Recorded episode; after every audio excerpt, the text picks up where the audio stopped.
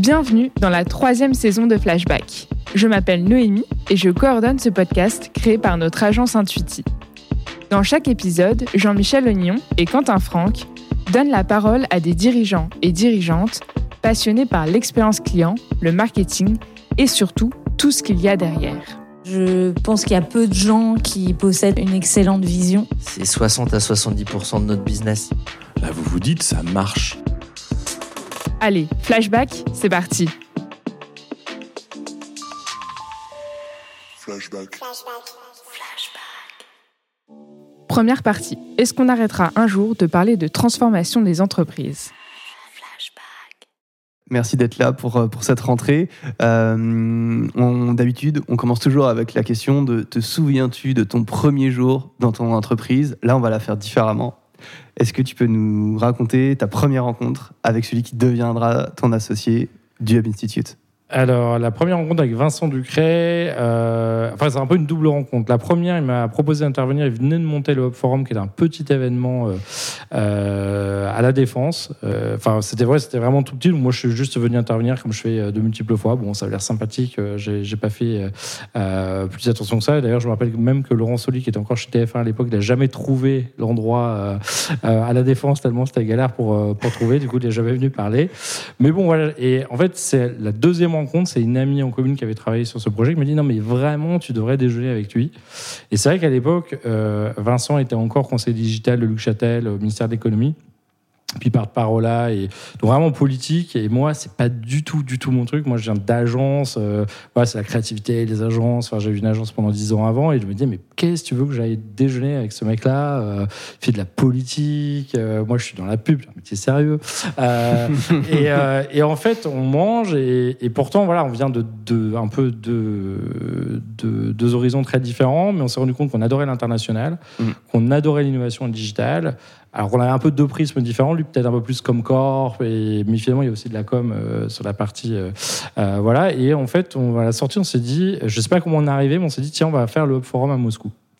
Et honnêtement, quand tu arrives à faire un événement à Moscou en étant français, sans parler russe, qui est rempli avec des sponsors, après, tu te dis finalement, a priori, cette personne-là, je peux faire pas mal de choses avec. Et, quasiment 10 ans, parce qu'en 2022, ça fera 10 ans, on est toujours ensemble et avec Perle qui nous a rejoint assez vite euh, euh, derrière et ça marche euh, plutôt bien. Donc voilà.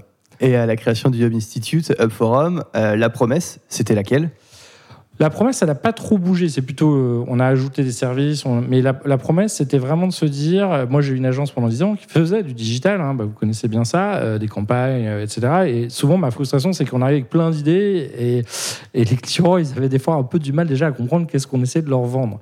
Donc, on s'est dit, avant de s'énerver et perdre beaucoup d'énergie à aller vendre des trucs que les gens ne comprennent pas, est-ce qu'il n'y aurait pas un besoin en amont? Pour prendre le temps d'expliquer les tendances, les innovations, les bonnes pratiques, sans faire des projets. Sans, euh, et donc, on s'est dit, on va monter un think tank, mot qui va absolument pas dire grand-chose pour les gens. euh, donc, souvent, il faut quand même réexpliquer, en fait, concrètement, vous faites quoi Vous êtes un cabinet de conseil? Non. Vous êtes une agence? Non plus. Euh, donc, on voilà. Et donc, on est parti de l'événementiel avec des conférences, réunir l'écosystème, parce que ça a toujours fonctionné comme ça dans le digital. Parler aux autres, c'est un peu bizarre. Très vite, moi, je faisais déjà beaucoup de formations chez Vanxen, mon ancienne agence, donc on a ajouté la formation. Et on avait vu chez d'autres acteurs américains cette idée d'un peu train report où on avait envie, on avait cette frustration, moi je l'avais en tout cas en agence, de ne pas avoir le temps de creuser un sujet à fond. Donc là, c'était aussi d'avoir ce temps-là, euh, qu'on n'a pas forcément avec les compètes en agence, de pouvoir prendre un sujet, le, le miner euh, un petit peu. Et donc finalement, voilà, ça s'est fait assez naturellement. On a à peu près euh, continué de développer les choses. Après, juste dans la, la forme, on a fait évoluer tous les produits, il y a un abonnement, il y a... mais finalement, on est resté dans cette logique de on va vous aider à comprendre qu'est-ce qui se passe dans le monde, dans votre business, chez vos clients à deux ans, soit effectivement le front de votre business, ou soit dans ce qui change dans votre entreprise. Alors beaucoup au début marketing digital, puis transfo, puis transfo RH, puis transition durable, mais finalement tout ça c'est la transformation business et l'innovation. Et donc, ça a déjà 10 ans. Et il y a 10 ans déjà, Bientôt, bientôt, il y a encore quelques mois, mais on y, on y sera bientôt. on, on parlait déjà à l'époque de la transformation, du changement, mais de la transformation des entreprises, comme tu viens de le dire. Pourquoi est-ce qu'on parle encore, presque donc 10 ans après, euh, de la transformation des entreprises avec ce sentiment que c'est toujours central, crucial et que les entreprises ont besoin de se transformer Alors, la première chose, déjà, on parlait pas de transformation. Euh, faut vraiment se rappeler, hein, il y a vraiment eu plein d'époques. Euh, on a eu l'époque du web, tout court. Euh, Rappelez-vous, e-business chez IBM. hein, C'était le, le- le e-business, la nouvelle économie, les startups, les clés.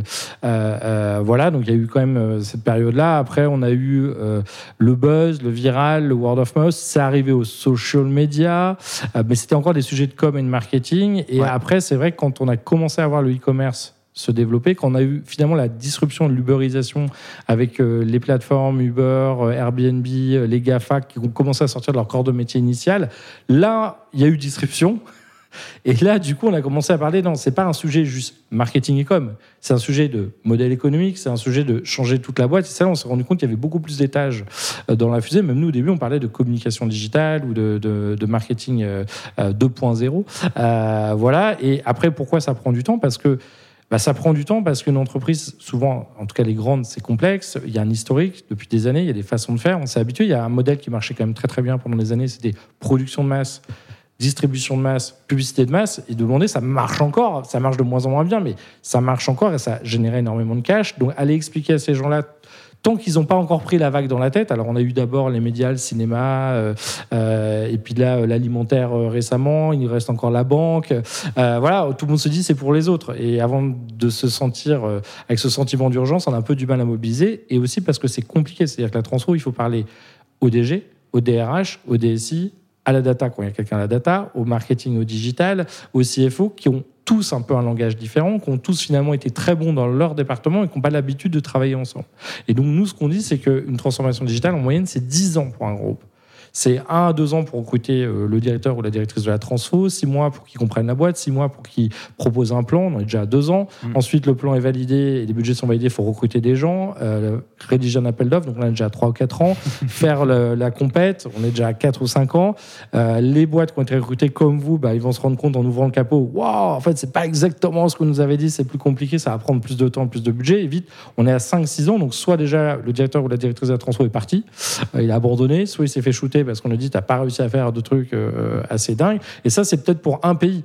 Donc si en plus tu es en, en en enfin, multinational avec différentes régions, pays et marques, ben, on se rend compte, alors, ça veut pas dire qu'il s'est rien passé pendant 10 ans, mais à vraiment rattraper ou faire ce- cet énorme pivot de départ, parce que c'est jamais fini, c'est quasiment 10 années. Et donc c'est vrai que c'est là aussi où le danger, c'est de se dire, bah, je vais attendre que je sente que le marché change pour bouger, mais quand il bouge, c'est presque déjà trop tard, parce que vu que l'inertie pour réagir, elle est très longue, euh, finalement, ceux qui ont réussi avec le Covid à un peu rebondir sur le e-commerce, sur le digital, c'est ceux qui avaient des fois investi presque à perte, un peu trop tôt, Mhm. mais finalement pas trop tôt, parce que ça a pris du temps, recruter les gens, changer les outils, changer les systèmes, changer les process, développer une nouvelle culture. Et avec les nouveaux enjeux de transition énergétique, d'accompagnement aux nouveaux enjeux RH, tu penses que ça se rallonge, cette transformation digitale, que ça prend plus de temps qu'avant?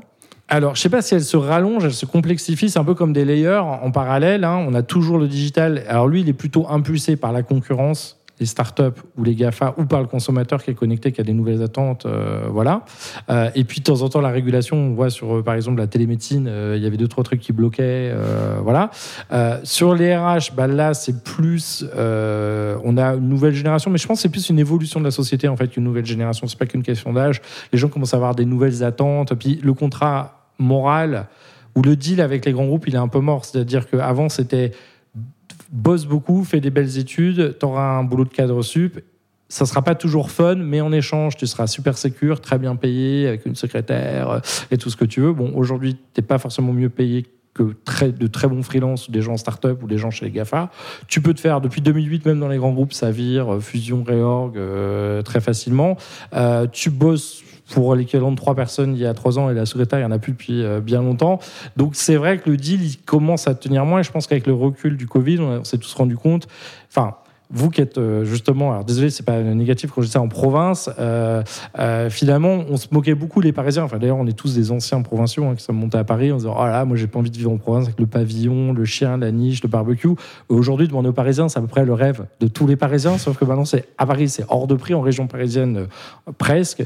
Et donc, beaucoup repartent, et, tant mieux, ça va certainement réirriguer. donc, c'est sûr que aux États-Unis, ils parlent même de Big, The Great Resignation. Donc, c'est carrément là, ils sont en train train de se rendre compte que euh, potentiellement 60% des gens veulent démissionner et changer de job. Certains dans des jobs durs, vous avez accepté des conditions et ils ont euh, même pas forcément la paie minimum là-bas, mais en, en train de dire bah, si vous ne payez pas plus, il n'y a aucune raison de rester euh, dans, la, enfin, dans le fast-food, dans le retail, c'est trop mauvaises conditions. Ou pour d'autres, et là on a, on a plutôt des cadres qui sont peut-être très très bien payés dans des très grands groupes, mais finalement il n'y a pas de sens, c'est pas intéressant, c'est pas finalement ce qu'ils ont vraiment envie de faire. Ils se rendent compte que leur boîte elle est plutôt partie du problème que de la solution. Et donc on voit plein de gens bah ouais, qui arrivent à soit jeunes, soit moins jeunes, qui changent complètement euh, ou qui repartent faire ce qu'ils ont vraiment envie de faire, quitte à passer un CAP euh, en boulangerie, euh, en menuiserie. là, je vois un, ancien ami qui était journaliste au Figaro. je voyais hier qu'il était en train de, passer son CAP, enfin jardinier. bah, tant mieux. Enfin, ça fait plaisir aussi de se dire ça va peut-être mélanger les choses. Et, donc oui, ça complexifie les choses parce que il y en a qui n'ont pas fini encore. Bon, la plupart quand même démarré cette transformation digitale. Euh, la transformation RH, ils avaient plutôt sur le côté technique, les outils. Mais là, du coup, ils comprennent que c'est la culture. La culture, ça s'achète pas avec un carnet de chèques ou sur une étagère. Et en plus, maintenant, on leur demande le durable. Et durable, c'est très complexe. Enfin, tu parlais d'énergie, mais c'est l'énergie, le recyclage, le sourcing, la façon de traiter les gens. Enfin, c'est- très très large. Alors, on se concentre un peu sur le CO2 parce qu'il y a le Green Deal qui vient d'arriver. et Là, ça va taper fort. Euh, euh, mais c'est vrai que ça fait beaucoup. Et, et donc, euh, il est urgent, un, que la direction ait conscience de, de tous ces changements euh, et une volonté, parce que c'est- du gros boulot. Il y en a beaucoup qui se disent 2-3 ans de la retraite, euh, on refilera ça au prochain. Et après, quand bien même une volonté, il faut aussi l'argent. Euh, alors, des fois, ça paraît absurde. C'est pendant la crise qu'on va moins bien, mais en même temps, c'est plus facile de mobiliser les gens parce qu'on n'a plus le choix. C'est un peu dommage. Il y a encore ceux qui gagnent trop d'argent et qui n'ont pas trop envie de changer de choses parce que finalement, ça marche encore bien. Donc, oui, ça fait transition durable, transition du travail, transition euh, digitale. Ça fait beaucoup de choses euh, à gérer en même temps. Mais bon, tant mieux. Au moins, on va pas s'ennuyer et, ça va être passionnant euh, et puis ça crée plein d'opportunités. Il y a un truc qui est génial quand on discute avec toi, c'est que tu as déjà ouvert 10 portes. On a envie d'aller sur 10 choses différentes. Je vais en ouvrir une. Est-ce que la transformation s'arrêtera? Alors, l'innovation s'arrêtera jamais. Enfin, il suffit de. Enfin, on n'a pas attendu euh, le digital pour innover. hein. Enfin, il y a eu la mécanisation, il y a eu la machine à vapeur, il y a eu. Enfin, il s'est passé plein plein de choses.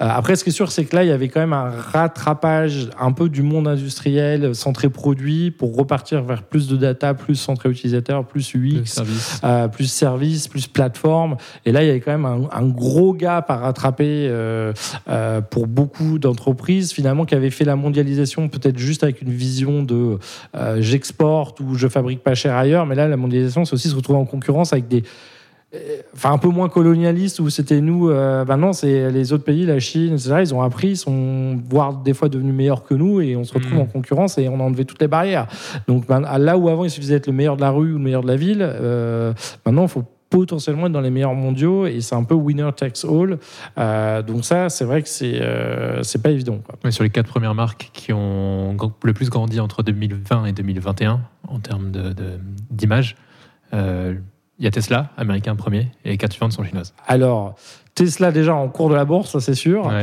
Mais même contre toute attente, parce que euh, on avait reproché à Elon Musk, on reproche toujours plein de trucs, mais enfin, j'aimerais bien que tout le monde arrive à faire le quart du dixième de ce qui se fait. Euh, il a quand même réussi à scaler sa production. Alors, j'aimerais pas bosser pour lui parce que je pense que c'est un fou furieux, c'est un passionné, mais en tout cas, ils ont réussi à stretcher et contre toute attente, ils ont plusieurs fois failli faire faillite, euh, on- un peu en retard sur les, les chiffres de vente. Des fois, ils mettent très longtemps à envoyer les voitures quand on les a achetées, mais mais au final, ça avance et finalement, leur pardonne aussi beaucoup de choses. Et d'ailleurs, j'étais assez, euh, enfin, choqué positivement pour montrer à quel point il a un côté euh, euh, pas risque tout, mais assumé dans le test and learn. C'est que là, je le voyais dans un, donc un- il a invité un YouTuber sur la, la station spatiale SpaceX et son t-shirt, c'était la boule de pétanque dans la vitre cassée Oui, de son Cybertruck. Donc, N'importe quelle autre boîte l'aurait hyper mal vécu. Bon, je pense pas que ça lui a fait plaisir Non. de casser en live sur sa conférence de presse le carreau de sa voie- nouvelle voiture, mais finalement il en a fait un t-shirt en anglais en disant bah ça fait partie du boulot d'innovation d'entrepreneur. Si, si on se trompe jamais, c'est qu'on n'essaye pas assez en fait. Euh, et ça, je trouve ça assez euh, génial. Donc oui, effectivement Tesla et, et on voit bien que même pour plein de géants de l'automobile qui ont pourtant des ingénieurs beaucoup plus d'années d'expérience, bah, finalement le legacy L'historique, on peut être très bon sur le diesel, hein, euh, mais là, comme euh, on part à fond sur euh, l'électrique, puisqu'on n'aura plus le droit de vendre de voitures thermiques avec le Green Deal après 2035 pour les particuliers, ça fait un gros switch. C'est plus, on fait aussi un peu d'électrique. C'est l'électrique, c'est le futur de notre business et toute notre IP diesel, c'est un peu fini. Donc ça va être euh, finalement les anciens, c'est presque un passif. Alors que lui, il démarre d'une feuille blanche sur du logiciel, euh, sur des nouvelles technologies. Après, l'innovation, on peut être très bon à un moment, euh, faudra qu'il reste très bon, qu'il continue d'être très bon. Et là, on a des gens qui vont accélérer très fort aussi euh, sur le sujet. Et du coup, tu penses qu'on écrira encore sur la transformation en 2025, sur 2030, ou est-ce que c'est un stade sur lesquels il faut non, se battre aujourd'hui alors dé- déjà, il faut vraiment différencier euh, les pays. Euh, Et puis, il faut différencier les très grands groupes euh, internationaux des TPE et des ETI. Euh, clairement, en France, les TPE sont ultra en retard. Enfin, il y a des études de la BPI, c'est catastrophique. Et, Mhm. et je leur jette pas la pierre. Les pauvres, on fait peu de marge en France. Enfin, on le sait, on a beaucoup de charges. On est en compétition très agressive avec la Chine, avec alors, bon l'État et puis les Gafa qui payent pas forcément toujours d'impôts. Donc ils font ce qu'ils peuvent déjà euh, faire tenir la baraque. Si en plus il faut transformer, investir, faire de l'IT, enfin c'est pas évident. Euh, il n'y a pas forcément de small act en France où on va euh, obliger tous les grands groupes à dépenser auprès des TPE, des PME. Du coup, ça les aide euh, à croître. Donc ça, c'est ils sont quand même très en retard en région. Alors ce qui fait bien les affaires des Gafa, de Facebook et Google, qui est ravi d'aller leur vendre du keywords et de la pub. Et ça fonctionne. hein. c'est assez granulaire pour elles. Mais ça, il y a encore cet accompagnement-là. On va dire grand groupe, c'est bien lancé, mais après un grand groupe, c'est plein de sous-divisions, sous-métiers, sous-pays où rarement tout le monde est aussi advance. Il y a peut-être quelques grands groupes qui ont presque terminé. Euh, mais bon, il y, a, y a toujours quand même des nouveaux chantiers, des nouvelles euh, choses à faire. Et après, bon, on appellera peut-être ça juste de l'innovation. Mais effectivement, sur la transition durable, beaucoup voient encore la RSE comme un sujet de com, comme RSE. C'est plus du tout un sujet de com, c'est un sujet de changer sa chaîne de valeur, son mode de fabrication. C'est presque un sujet très industriel, très réglementaire. Euh, et là, c'est vraiment des années aussi pour réduire le plastique. Euh, euh, c'est bien plus compliqué qu'on imagine. Ça, nécessite de changer plein de choses. Avant d'aller peut-être sur des conseils pratiques sur la partie euh, transformation, comment euh, transformer son entreprise, euh, une impression qui est que les individus ont compris qu'ils étaient mortels de plus en plus, je pense. Alors je sais pas si c'est parce que nous on, vieillit et qu'en vieillissant tu comprends que tu es mortel, mais j'ai quand même l'impression que notamment la crise Covid a accéléré ce sentiment de mortalité. Tu parlais des personnes qui se faisaient virer aussi en entreprise, ça a aussi accéléré, donc tu, tu sais que tu es mortel dans ton entreprise. Par contre, en tant qu'entreprise, en tant qu'institution, la mortalité est peut-être moins vue. Alors pourtant, c'est quelque chose qui génère du changement et qui génère de la transformation. Tu partages ça ou pas? Alors, sur, le, sentiment de mortalité, oui, je, enfin, je pense euh, que tout le monde a ressenti que, bah, effectivement, avec un virus qui est invisible, qui est très bizarre, qui mute, qui change, où on nous a dit plein de trucs, puis c'est au contraire, puis euh, personne sait trop, et même vous demandez à cinq experts médicaux, euh, personne n'est d'accord sur rien. Je pense qu'on a tous vu que. Avant, des fois, il y avait des choses logiques. Là, on voit que des fois, quelqu'un peut être en super bonne santé et décédé. D'autres, on se dit, bah, en théorie, ils auraient tout ce qu'il faut pour l'attraper et mal le vivre et s'en sortent très bien. Donc, c'est vrai que ça fait tous réfléchir. Bon, je pense après, quand tout le monde, moi je n'ai pas encore, mais tu as un enfant, ça te fait certainement réfléchir aussi euh, au monde euh, d'après. C'est vrai que, après, en fait, la difficulté quand on dit une entreprise, c'est qu'une entreprise, entre guillemets, ça n'existe pas. Une entreprise, c'est un ensemble de gens et de départements qui ont chacun leurs agendas, chacun leur intérêt. Alors, on essaie de les, canaliser dans une même direction avec un modèle économique qui fait vivre tout le monde. Mais euh, c'est un peu un héritage de plein de petits bouts, de plein de managers et de plein de gens qui sont passés dedans, qui changent bah, doucement en fait, puisque c'est une collectivité. Donc, faire du changement humain, c'est beaucoup plus long que faire du changement euh, euh, technologique. Et je pense qu'arriver à une certaine taille et un certain nombre d'années, bah, effectivement, il y a un petit peu cette arrogance euh, de se dire on a. En fait, nous, on a toujours connu cette boîte, donc on se dit qu'elle va toujours être là. Pourtant, il suffit d'ouvrir les, livres d'histoire, regarder la crise du textile, regarder la crise de l'industrie, regarder euh, euh, la, crise des chemins de fer, euh, des, vendeurs de glace à manquer des frigos. voilà, mais en fait, c'est toujours ce qui est difficile, c'est que, un, déjà, les perdants, on en parle, beaucoup moins que les gagnants, qui réécrivent toujours l'histoire. Et que, effectivement, je fais quand même une différence entre des boîtes familiales, alors qui peuvent être un peu traditionnelles des fois, mais qui ont une volonté de pérennité, qui risquent, elles, plus facilement d'accepter de réduire le profit à court terme pour pérenniser, ou même moralement, qui vont être plus investis. Et effectivement, des grands groupes où des fois on a un peu des mercenaires du capitalisme qui sont là pour 2-3 ans, qui sont salariés en fait, voire avec des belles primes en plus, mais c'est pas leur boîte en fait, techniquement. Euh, et à la limite, euh, je dis des fois, dans certaines boîtes ultra-capitalistes, c'est limite si on ne vendrait pas les bureaux et les chaises euh, cette semaine en se disant ça fait plus de profit pour ce quarter, et en sans se demander le mois prochain où les gens vont bosser, en fait. Donc, c'est là où c'est où pas évident. Et je peux comprendre que certaines boîtes, à mon avis, plein de gens dans la boîte savent que ça va pas bien, ou savent qu'il y a un problème, ou qu'on va dans le mur des fois un ou deux ans avant qu'on voit les effets.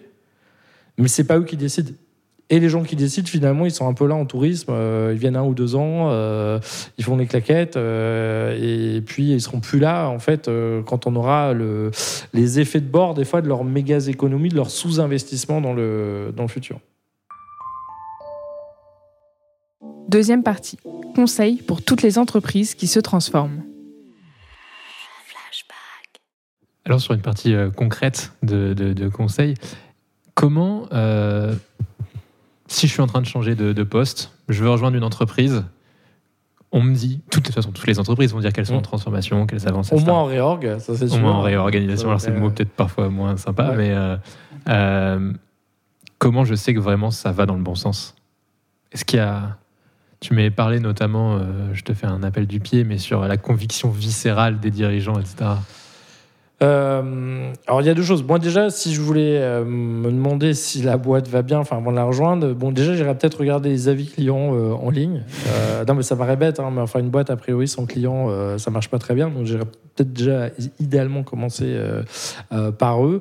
Après bon c'est toujours intéressant de regarder les déclats, bah, déjà de lire les rapports annuels et, et les déclarations des dirigeants. C'est pas toujours passionnant, mais ça vaut le coup. Et des fois on apprend un certain nombre de choses où en, contraste, on voit qu'il manque un certain nombre de, notions clés. Mais euh, effectivement, la difficulté, c'est d'avoir des dirigeants. Alors déjà qui s'intéressent et qui ont compris, parce que déjà, enfin, des fois, ça peut arriver que ça ne les intéresse même pas ou qu'ils soient complètement à l'ouest, mais qui surtout, comme tu dis, viscéralement compris. C'est-à-dire que beaucoup vont écouter, vont entendre. Il n'y a pas de problème. Ils ont tous les cabinets de conseil du monde, les reporting, les, cabinets d'audit. En théorie, la data euh, froide sur qu'est-ce qui peut se passer, l'ont.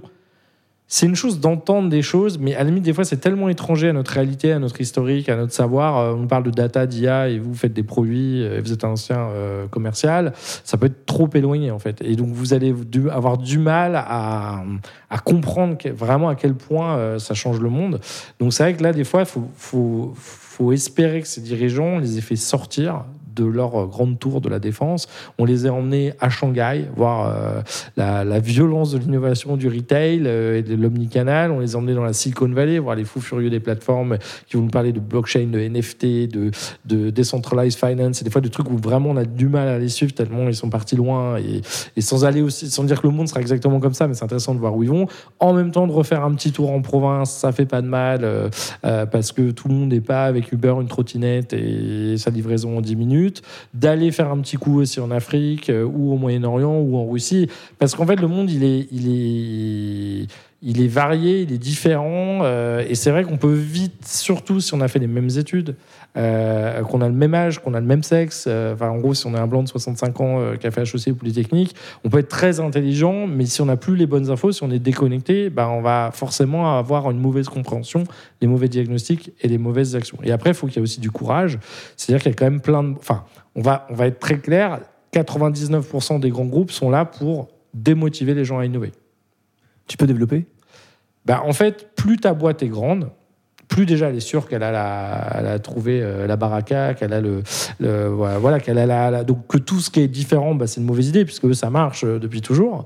Ensuite, bah, tu as beaucoup de valeur en bourse ou, en marque, et donc tout ce qui pourrait peut-être risquer de réduire cette valeur, euh, bah, forcément on va mettre un gros warning, on va s'assurer de, on va, va- va prendre 10, donc en fait ça va être mille fois plus d'efforts d'essayer de convaincre les gens en interne d'avoir leur buy-in, de faire un truc nouveau, petit, pas terrible, pas parfait, qui gagne pas beaucoup d'argent, que de rien faire.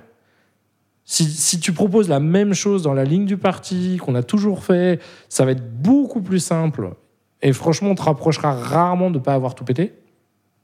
Que si tu arrives avec un truc vraiment encadrant, qui peut même d'ailleurs remettre en cause euh, certains tabous, euh, le succès de certains, le savoir-faire de certains, je dis pas que c'est pas possible, mais c'est tellement d'énergie, c'est tellement de risques, c'est tellement d'efforts que franchement, tu es rarement à part si t'es un passionné fou furieux, en fait, t'es rarement, euh, t'as rarement un incentive en face pour cet effort-là. Donc, soit t'en as marre et tu dis, bah, autant aller le faire pour moi, et à ce moment-là, je monte une start-up, euh, euh, où je pars chez Elon Musk ou chez les GAFA, et où je serais bien accueilli pour le faire. Soit, bah, je prends mon salaire et puis je ferme ma bouche et je fais autre chose de ma vie à côté, parce qu'il n'y a pas que le travail non plus.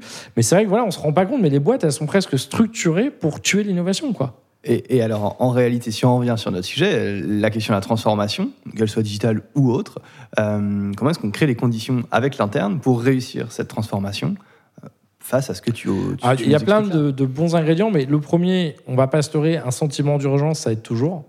C'est-à-dire que personne n'aime changer. Il faut faire Euh, peur alors pour commencer? Pas forcément faire peur. Enfin, il peut y avoir la peur ou l'appât du gain, euh, euh, ou le sens. hein. On peut aussi euh, dire, euh, voilà, on a un super beau projet collectif de, euh, bah avant on faisait un truc qui était peut-être pas top, mais euh, demain on a envie d'être vachement plus vertueux et, ça, va- et d'être beaucoup plus impliqué socialement. Enfin, je pense que t'es Patagonia, tu vois, tu vends pas la peur. Oui, ils, savent que la planète est déglinguée. Mm. Euh, ils savent que faire du green, ça rapporte puisqu'ils l'ont prouvé. Mais je pense que la motivation intrinsèque des, des salariés de Patagonia, c'est plus de dire je suis dans une boîte qui est quand même plutôt en train de trouver des solutions que de créer des problèmes. Mm. Euh, bah, en tout cas, c'est créer du sens. Donc déjà, déjà euh, c'est expliquer aux gens pourquoi on doit changer. Si déjà personne n'est convaincu que euh, le marché a changé, les clients, la concurrence, Enfin, déjà, les gens vont te regarder en mode euh, qu'est-ce qu'il veut, euh, ça, ça marche. Donc, il faut, faut déjà convaincre et expliquer, mais pas à toi dans ta sphère euh, tout en haut. Il faut que tout le monde ait compris à son niveau dans son métier pourquoi c'est important que tout le monde change.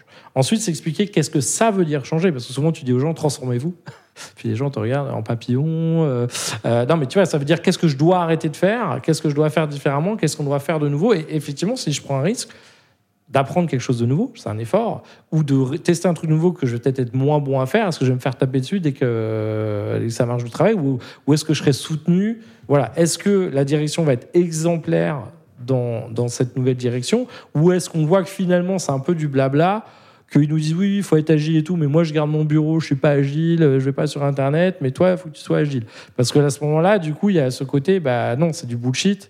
Et, euh, et ça va pas marcher. Et si vous le faites une ou deux fois, c'est fini. Après, vous pouvez annoncer tout ce que vous voulez, la troisième, la quatrième, la cinquième fois, euh, les gens suivront pas. Donc il y a quand même cette, voilà, c'est créer de la lisibilité et du sens, idéalement avec un petit peu de pression, juste pour mobiliser euh, les gens, parce qu'on on, enfin, on s'épuise dans le temps. Donc si, on crée pas au moins un kick-off, euh, un, un effet un peu euh, pivot, c'est difficile. euh, voilà, au début, euh, mettre en mouvement, enfin c'est cette inertie, euh, euh, un truc c'est long. Après, une fois qu'on l'a mis, que 50,1% des gens sont convaincus, ils sont en train de bouger. Après, le, reste va suivre. Mais euh, voilà, et puis après, bah, c'est comprendre que euh, ça se fait pas en deux jours.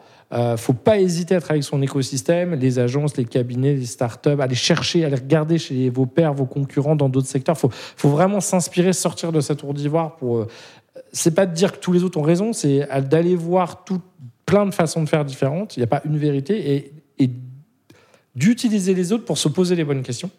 Parce qu'après, ce sera toujours à nous de les, trouver. Euh, après, c'est effectivement, une fois qu'on a convaincu en haut, ou qu'on a la bonne strat, c'est vraiment emmener tout le monde. Et ça veut dire prendre le temps avec tous les métiers. Euh, c'est un peu plus long, mais une fois qu'on a emmené tout le monde, on ira effectivement beaucoup plus loin. Et après, c'est quand même commit hein, en termes d'énergie, d'argent et de, de moyens humains. C'est pas une petite montagne à passer. Donc, euh, on n'ira pas en saupoudrant un tout petit peu les choses de digital. C'est est-ce que j'ai vraiment compris que le monde a changé? Est-ce que j'ai identifié deux trois priorités? Il faut pas non plus partir dans tous les sens sur tous les sujets. Et, c'est comme le sport en fait. C'est je pourrais pas être musclé la semaine prochaine. Même si je suis multimilliardaire, je ne pourrais pas être musclé la semaine prochaine. Je peux vouloir accélérer d'un coup, euh, même si je fais neuf fois plus de sport, je ne serai toujours pas musclé la semaine prochaine quand même. Je serai peut-être musclé en six mois au lieu d'un an, mais pas en, trois semaines. Et si je m'entraîne pas un peu tous les jours, et je peux pas payer quelqu'un pour faire des pompes à ma place. Euh, donc, euh, je peux avoir un super coach, une super salle de gym, un super équipement, mais il y a un moment, si voilà, s'il n'y a pas un commitment régulier, fréquent, tenu dans le temps, bah effectivement, on va faire un super marathon une fois dans l'année, et puis euh, euh, après, euh, on est reparti euh, euh, comme en 40. Et puis, il y a un côté quand même du collectif, c'est que je peux embaucher euh, tous les ninjas ou les superstars du monde. Si finalement ils sont tout seuls dans un département et que personne n'a envie de les suivre, euh, personne n'a envie d'y aller, ça va pas suffire non plus. Donc, des fois, j'ai envie de dire beaucoup de bon sens. C'est pas que les boîtes sont idiotes, c'est que c'est déjà c'est dur d'aligner les intérêts, d'aligner la vision. Je pense qu'aujourd'hui, on pourrait demander à plein de boîtes. euh, Enfin, si on prenait 10 collaborateurs de plein de grands groupes, donne-moi la stratégie de la boîte. Je pense que ça, serait assez rare que, un, déjà, tous soient capables de la donner. Et s'ils la donnent, elles se soient tous la même. Aller voir quelqu'un au RH, à l'IT, euh, à la supply, dans une boîte ou de différents pays, déjà, c'est pas clair. Bah, si déjà, ça, paraît bête pour revenir sur Elon Musk, mais Elon Musk, sa strat, elle est hyper claire. Avec SpaceX, je veux aller sur Mars. Ça paraît dingue, ça paraît. Bah, Est-ce qu'il y a beaucoup de monde qui est capable de résumer en quatre mots, en interne comme en externe Après, à quelle vitesse, euh, comment euh, Tout ça, c'est des tactiques. Mais finalement, le- le- l'objectif, il est hyper clair, il est hyper ambitieux. Euh, il est peut-être risqué, euh, mais au moins il parle à tout le monde. Euh, je suis pas sûr que dans beaucoup de boîtes, dans beaucoup de boîtes, on regarde leur strat, c'est on est là pour délivrer de la valeur ajoutée avec des services premium. On pourrait prendre le truc, le plugger sur cinq autres boîtes et ça serait la même chose en fait. Donc c'est là où ça manque un petit peu des fois de d'âme et, euh, et de clarté. Troisième partie. Comment partager le pouvoir pour transformer? Il y a une notion euh, que les personnes qu'on rencontre ou nos clients euh, nous disent en off ou alors euh, quand on les accompagne, c'est la notion du pouvoir. Mhm. Elle est très rarement abordée en on de cette répartition du pouvoir et ça- le digital n'a pas aidé là-dessus ou, ou alors a accéléré. En tout cas, le partage du pouvoir, euh, tout le monde peut y avoir accès et on voit la création notamment de plus en plus de direction expérience client, direction beaucoup plus globale. Toi, tu, tu l'as observé, ça, j'imagine Alors, je dirais l'ego et le pouvoir. Euh, L'ego et le pouvoir. Voilà. Mais non, mais déjà, effectivement, la réalité, quand on dit une boîte ou une entreprise, c'est souvent des dirigeants en haut, au COMEX, au CODIR, qui sont presque en compétition les uns avec les autres. C'est qui deviendra calife à la place du calife entre euh, le directeur des sales, euh, le CFO. euh. Donc, souvent, on se dit pourquoi ils font pas ça ou pourquoi c'est pas logique? C'est parce que des fois, ils sont pas bêtes, mais il y a des gens qui n'ont pas intérêt que le département d'à côté, ça marche trop bien parce que chacun veut choper. le pouvoir. Puis des fois aussi, on a une lutte entre l'actionnariat d'un côté, les syndicats de l'autre, les dirigeants au milieu, la pauvre personne qui veut changer quelque chose au milieu de tout ça. bonne chance. Après, c'est aussi normal que des gens qui ont mis une carrière entière à arriver là où ils sont. Ils ont mis 10, 20, 30 ans, 40 ans de travail pour arriver enfin. Et que là, on leur dit tout ce que tu as appris, euh, les trois quarts, c'est poubelle. euh, tu, tu vois, tu es enfin devenu CMO international après euh, des années de campagne de presse, d'affichage et de télé, de radio. Et là, on dit, ouais, il y a un nouveau truc, ça s'appelle les médias sociaux, le digital, le je CRM, la data et tout. Bah, tu peux pas complètement. Enfin. Ils vont très bien comprendre que ça a un intérêt pour la boîte, mais ils se disent qu'est-ce qui va se passer si je, lance la transfo? On va me dire, du coup, effectivement, on valide que la data, bah, du coup, donc comme tout ça, ça va devenir très stratégique, on va chercher quelqu'un qui est hyper expert là-dedans. Mauvaise pioche, c'est pas moi. Donc en fait, je sais assez rapidement que je coûte très cher, que je suis pas tout jeune, que j'ai pas d'expérience sur ces nouveaux sujets. Donc potentiellement, dès que je vais ouvrir le robinet de la transfo, je vais être potentiellement dans les premiers à sauter. Donc c'est là où, en termes de pouvoir, c'est pas non plus que c'est des dictateurs, c'est juste que bah, ils défendent aussi leurs intérêts. Ils se disent euh, j'ai 55, 60, 65 ans, euh, je suis payé 300 k, je vais pas retrouver. Enfin, il fait froid dehors, euh, je vais jamais retrouver un job payé euh, ça. Donc donc s'il n'est pas bête, la personne, elle va faire un peu du Canada Dry. Je donne l'impression qu'on change, mais pas trop, euh, mais un peu quand même. Comme ça, euh, je passe pas pour le, vieux traditionnaliste ringard. Mais des fois, on sent voilà, ils n'ont pas complètement envie de pousser les choses. Et c'est sûr que le digital, qu'est-ce qu'il fait? Bah, Il aplatit tout. Il il est en réseau, il est moins pyramidal. Euh, dans le digital, de toute façon, l'expérience compte un petit peu moins parce que comme tout change vite, je, peux pas dire, écoute, ça fait euh, 15 ans que je fais du social media. Euh, bah, en fait, tous les deux ans, euh, je peux être expert Twitter, il y a TikTok qui arrive, bim. euh, euh, à la limite, un- quelqu'un de, de 12 ans euh, ou 14 ans saura des trucs que moi je sais pas. Euh, donc il y a ça. Euh, Il y a la passion economy. Avant, euh, euh, il fallait des outils professionnels, il fallait tout un tas de trucs pour faire tourner une activité. Aujourd'hui, à la limite, si je suis très très geek, très smart, je sais faire du no-code, du low-code. euh, Enfin, à la limite, je peux monter ma mini auto-entreprise. Euh, euh, là, je disais un article sur One Person Unicorn. Il y en a qui disent demain, il y a des gens, ils, ils vaudront un milliard tout seuls. Alors, ils travailleront avec d'autres gens, en écosystème, avec des API, avec. euh, mais limite, ils ont pris des API d'outils euh, tierces, ils ont recombiné ça dans une nouvelle offre qu'ils auront euh, fabriqué, diffusé, marketé quasiment 100 personnes. Donc, on risque d'avoir des super talentueux, mais qui n'auront même pas envie d'aller dans les boîtes, en fait. Ils monteront leur propre boîte tout seuls. Donc, ça, c'est pas, pas évident. Je voudrais revenir un instant sur, euh, sur ces enjeux d'être capable d'intégrer en tant que dirigeant d'un département ou d'une entreprise euh, le changement qui est en cours et donc de, transformer son entreprise. Tu disais que souvent on avait peur de ces transformations, tu as cité plein d'exemples. Est-ce que tu as des exemples que tu aimes partager d'entreprises avec des dirigeants euh, qui étaient dans la place depuis très longtemps, mais qui ont réussi à intégrer euh, super intelligemment du coup euh, euh, un enjeu de transformation digitale ou de transformation énergétique ou de transformation RH Ben, on a un bon exemple, on a, on a pas mal accompagné le groupe TF1. Euh, TF1, à la, base, c'est la plus grande chaîne européenne, bon, même si elle n'est pas regardée partout en Europe, mais en termes d'audience, de part de marché, euh, du JT, etc. Donc, c'était un peu les rois. Et, et bah, ils sont les plus grands de leur bocal, la France, entre guillemets. Et puis d'un seul coup, ils se retournent et ils regardent derrière, ils voient Facebook et Netflix, c'est c'est pas de la télé. Mais ils vendent de la pub ou ils font de l'audience. Et en quelques années, bah, en fait, eux sont redevenus un petit poisson, enfin un poisson moyen dans un bocal beaucoup plus grand qu'est le monde entier. Euh, et là, c'est pas évident. Et ils ont eu cette intelligence, ça n'a pas été facile, ça leur a pris quelques années, hein, de- d'accepter de, repasser en challenger, d'abord en prenant un dirigeant, euh, Gilles Pélisson, qui vient d'Accor qui vient pas de la télé, mais qui est arrivé avec un regard neuf, euh, sans historique, sans parti pris, en disant mais où est la valeur Qu'est-ce que tiens, vous faites pas payer euh, votre chaîne sur euh, sur le câble, c'est un peu bizarre. euh, Vous filez votre contenu, ils vous payent pas. Bah tiens, on va aller se battre avec Orange, avec Canal, avec quitte à, risquer de se faire virer de Canal Sat, mais il a montré qu'il croyait dans la valeur, il fallait aller se battre et changer peut-être des habitudes qui n'étaient pas bien.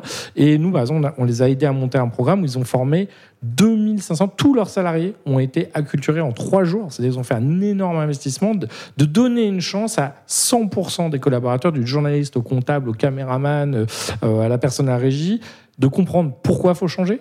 Qu'est-ce que déjà TF1 est en train de faire? Qu'est-ce qui se passe au niveau de la concurrence? Qu'est-ce que ça veut dire pour soi?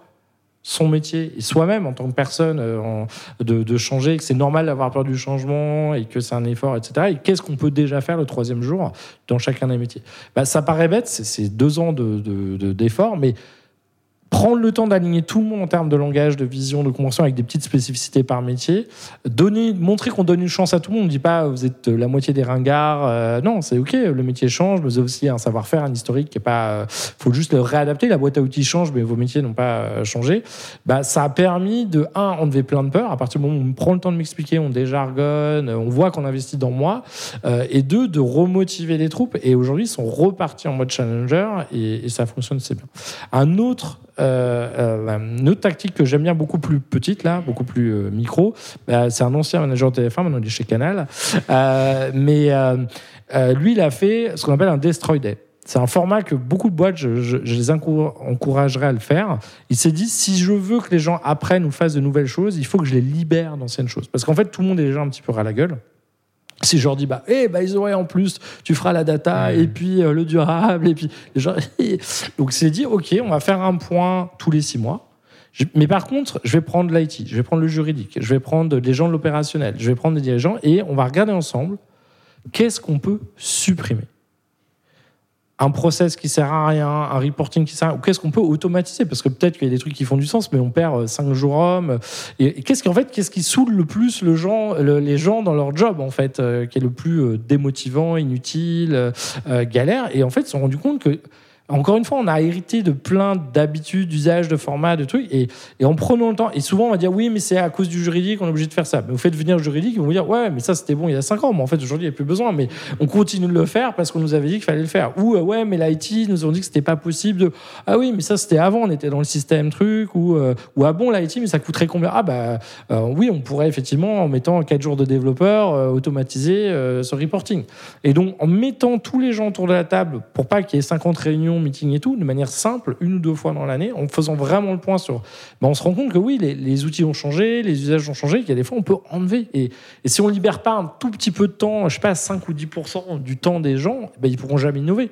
Ils sont déjà au taquet. En plus, on a vu avec le Covid, etc. Donc, il faut aussi libérer du temps, pas en se disant, euh, c'est un peu comme le télétravail. J'avais un client qui disait, vous savez, dans le télétravail, il y a télé. hein, euh, les gens, ils vont, euh, ils, on sait ce qu'ils font quand ils sont au télétravail. voilà, c'est non, c'est de se dire, faut faire confiance et la plupart des gens, en tout cas, si on les a bien recrutés et si on les a bien motivés, il n'y a pas de raison qu'ils aient envie de rien faire. Ils ont plutôt envie de faire les choses, sauf que je le disais tout à l'heure, on a souvent tout fait pour surtout les démotiver de proposer ou d'essayer de changer quelque chose. On, On a souvent parlé de la place des femmes dirigeantes. Excuse-moi, et juste, je rajouterai un dernier truc, parce que ce thème aussi à la- lié à la transfo, c'est sou- c'est souvent, on nous appelle, il faudrait faire une formation à l'agilité à mes équipes. Ok. Les gens sont pas agiles et tout. Alors je fais, attendez, est-ce que vos outils sont agiles? Euh, alors, si vous demandez surtout aux gens qui les utilisent, pas du tout, un truc horrible, pas du tout à jour, pas en cloud, etc. Euh, après, vous allez demander aux opérationnels. Vos boss, ils sont agiles, ils sont non. Non, à chaque fois qu'on propose des trucs, euh, voilà, ils nous soupçonnent, il n'y a pas de confiance, on n'a pas le droit à l'erreur, euh, etc. Et en fait, on se rend compte que c'est pas les, les équipes qu'il faut former à l'agilité. En fait, c'est qu'il n'y a rien dans la boîte qui est fait pour rendre les gens agiles et après, on dit c'est leur faute. Non, en fait, la plupart des gens, ils sauraient exactement ce qu'il faudrait changer. Allez voir le support client. Souvent, ils savent très bien ce qui ne va pas dans les offres ou les produits ou les vendeurs, mais c'est pas eux qui décident. Donc, des fois, plutôt que de forcer les gens à devenir agiles, laissez-les l'être. Et on l'a vu pendant le Covid, quand en retail, bah, comme euh, la centrale était un peu occupée et qu'on n'avait pas le choix, souvent, c'est les gens dans les magasins qui ont pris plein d'initiatives et ils ont demandé l'autorisation à personne, ils se sont débrouillés et souvent ils ont pris des bonnes initiatives qui étaient euh, de voilà donc c'est finalement être agile demain, c'est peut-être faire un peu plus confiance, donner plus de marge de manœuvre, plus d'autonomie. Et, vous allez voir, les gens, il n'y a pas besoin de leur faire une formation Scrum tout le temps. Euh, des fois, ils, juste donner-leur de la liberté d'action. J'avais une question très, très rapide, mais en fait, on la, on la pose très souvent aux femmes. Euh, et là, il y a un truc qui me fait tilter, c'est qu'on parle toujours des dirigeants. Mhm. On n'a toujours pas parlé de dirigeantes depuis euh, tout à l'heure. Je sais que toi, pourtant, tu es engagé euh, sur, sur ces sujets-là. Et tu m'avais parlé des stats quand on a préparé, en disant c'est un- c'est une vraie hypocrisie ce truc de ne pas faire de stats en France. Ouais, bien sûr. Bah, alors déjà, on a, on a engagé, enfin pas plus que d'autres, mais bon, déjà on a une associée, euh, euh, on est trois et, et, euh, dont une femme. Mais, mais ce que je veux dire, c'est qu'on a toujours essayé d'avoir 50% de speakers sur nos conférences, etc. Et c'est pas toujours simple, hein, des fois, d'avoir. euh, il y a des métiers où il y en a un peu moins, mais des métiers, il y a plein de femmes. Le luxe, c'est toujours les top dirigeants, c'est beaucoup des hommes. À l'inverse, là, on voit que sur les éditeurs de logiciels, par exemple américains, Microsoft, Salesforce, IBM, là, les trois dirigeants français sont des dirigeants Euh, mais euh, oui, c'est sûr que, enfin, il y a- là, on parle de mixité, mais il y a aussi la diversité. Oui, oui. C'est vrai que alors, la, la, la, la- mixité, ça se voit un peu plus, c'est un peu plus facile d'avoir les chiffres parce que c'est pas illégal de demander, même si beaucoup le publient pas. Après, il suffit de regarder la tête des comex. On voit encore qu'au mieux, on a été sympa, on a laissé la com, les RH, la RSE à des femmes. On sent encore que sur certains autres métiers, on a encore du mal à lâcher euh, à, l'IT, au sales et tout, mais c'est en train de changer. Euh, bon, il y avait un boulot sur les formations, les écoles d'ingénieurs euh, aussi, où il n'y avait pas beaucoup non plus de femmes. Donc après, bah, mécaniquement, s'il n'y en a pas beaucoup, donc là, il y a tout un boulot de sensibilisation, euh, de motivation, de donner envie aux femmes d'aller sur, euh, sur ces carrières-là. Mais sur la diversité, c'est vrai que enfin, moi, je trouve ça hyper choquant en France. Euh, euh, com- combien de fois on croise euh, des cas de sup à Londres, enfin, on voyage beaucoup, nous, à Londres, à New York, ils disent, bah, été obligé de venir là parce que je suis black, parce que je suis heureux, parce que, parce qu'en fait, en France, c'était quasiment impossible en fait. Pourtant, pourtant j'ai joué le jeu entre guillemets. J'ai quand même réussi à faire une prépa euh, euh, et on voit Sciences Po qui a commencé à faire plein de choses pour être euh, plus intégratif. Euh, j'ai quand même eu mon MBA ou mon master. Ah bah, malgré tout, c'est vrai qu'on voit que c'est quand même plus compliqué. Alors, ça dépend des boîtes. Il y a des boîtes qui ont fait des, énormes changements. Je pense à L'Oréal en 10 ans. euh, Maintenant, il y a une diversité, une mixité qui est assez hallucinante. Bon, mixité, ça mais une diversité en tout cas. euh, euh, mais il y a encore plein de boîtes en banque, en finance, etc. Où oui, on se dit il y a un léger problème a priori. Mais comme on n'a pas le droit de faire des statistiques ethniques, alors je ne sais pas si c'est une bonne ou une mauvaise chose, en tout cas aux États-Unis, eux le font et ils le font beaucoup dans la Silicon Valley. Et même la Silicon Valley, ça permet à plein d'acteurs, Facebook, Google, les GAFA, etc., de dire bah non, il y a un problème, on en a conscience, mais on est capable de le mesurer, de le diagnostiquer, et du coup, on peut faire des actions correctives. À partir du moment où on a un peu cette hypocrisie de dire évidemment, personne n'est raciste euh, officiellement dans sa boîte, et d'ailleurs, je dis même pas forcément que les gens le sont. Je dis des fois, c'est un biais. On recrute des gens de, des mêmes promos, de la même école que nous. Et s'il suffit que, bah, on voit bien les gens dans les études, il y a moins d'ouvriers, il y a moins de, de, euh, population CSP-, euh, bah, mécaniquement, oui, à la fin, on va se retrouver peut-être qu'avec euh, les mêmes profils, euh, de la même couleur de peau, de la même origine sociale, euh, du même sexe. Et c'est vrai qu'à partir du moment où on ne peut pas le quantifier, c'est plus dur à combattre. Un truc que tu peux pas nommer ou que tu peux pas mesurer. Et toi, j'imagine, enfin, en tout cas, plein de gens, on en est conscient. Mais vu qu'on peut pas vraiment dire euh, à quel point on est en retard ou ça avance, c'est- c'est c'est quand même compliqué. Quoi. Quatrième partie. Il y a des entreprises qui sont vraiment à côté de la plaque. On arrive à la dernière partie de, de- de ce- de cet épisode. Est-ce qu'il y a un sujet en ce moment qui euh, te passionne? C'est ta nouvelle lubie, que ce soit lié au Web Institute ou alors euh, lié à un livre, un podcast, un film que tu as vu récemment et c'est devenu ton sujet que tu adores creuser? Que j'adore creuser. Bon, voilà, on a quand même cette chance en tant que hub d'être connecté à énormément de secteurs de sujets. Donc c'est vrai que c'est difficile d'être mono sujet. Euh, on est plutôt euh, sur beaucoup de sur beaucoup de choses. Non, mais c'est sûr que le sujet durable, euh, il n'est pas nouveau. Euh, ça fait des années qu'on parle de RSE, etc. Alors là, on passe un peu de la RSE où on fait un ou deux trucs sympas et on en parle à Positive Impact, c'est repenser l'entièreté de son impact sur la planète et sur les gens. Et, et ça, par contre, enfin, pour moi, c'est pas un sujet. En fait, c'est- un millefeuille de sujets, euh, de l'énergie à la conception, euh, à enfin, euh, au sourcing, à qu'est-ce qui se passe à l'après-vente. Et là, je pense que évidemment, il y a énormément déjà de choses disponibles, mais un, il y a un besoin de clarté, ce qu'on aime bien faire web, c'est-à-dire filtrer, ranger, rendre plus lisible un sujet, parce que les dirigeants n'ont pas de temps et, donc c'est compliqué pour eux de dire, bah oui, je, je comprends l'idée, mais concrètement, qu'est-ce que ça veut dire dans mon secteur et pour moi, et on commence par où et, et ça va où et à quelle vitesse Et ça, c'est un peu notre boulot. Et oui, c'est vrai qu'en ce moment, Vincent a, bien démarré depuis 2-3 ans, entre autres sur les sujets smart city, mobilité. Maintenant, on a les marques qui arrivent vraiment au-delà de la com, mais vraiment sur euh, bah, l'impact de leurs produits parce que les clients, parce que les ONG, parce que les médias, parce que les régulateurs, parce que les marchés financiers commencent à leur mettre la pression. Euh, et là, je pense que c'est pas un sujet sans fin. Mais c'est vrai que c'est un sujet qui fait plaisir parce que euh, bah, clairement le digital c'était passionnant. Maintenant c'est un peu pour faire euh, plus, plus vite, euh, mieux ce qu'on faisait déjà. Là sur Sustainable c'est quand même essayer de faire différemment. Et différemment pour nous, notre qualité de vie, pour nos enfants, euh, pour d'autres pays qui sont avec des conditions moins sympathiques que les nôtres ou, plus impactés par la transition climatique. Et c'est vrai que c'est sympa de se dire, je creuse un sujet où tous les gens sont un peu plus motivés parce qu'il y a du sens, et que je me dis que si je m'investis, que je fais bien le boulot là-dessus, ou qu'en tout cas on le fait bien avec le hub, bah, on devrait participer un petit peu à notre petit, euh, euh, petite échelle, à aider plus de gens à aller dans le bon sens, plus qu'effectivement, des fois avec le digital, on pourrait se dire, bah, on va juste faire plus de conversions, vendre plus de produits fabriqués en Chine en plastique euh, à plus de monde. Et bon, même si on a gagné en efficacité, bon, voilà, on se dit le profit c'est bien, c'est- ça fait pas tout. Euh, Est-ce que tu aurais un conseil à donner aux personnes qui sont pas forcément bien dans leur boulot? Je pense que tu en vois pas mal. Euh, tu parlais du sujet sustainable, beaucoup qui sont pas alignés avec la vision ou manque de vision de leur entreprise.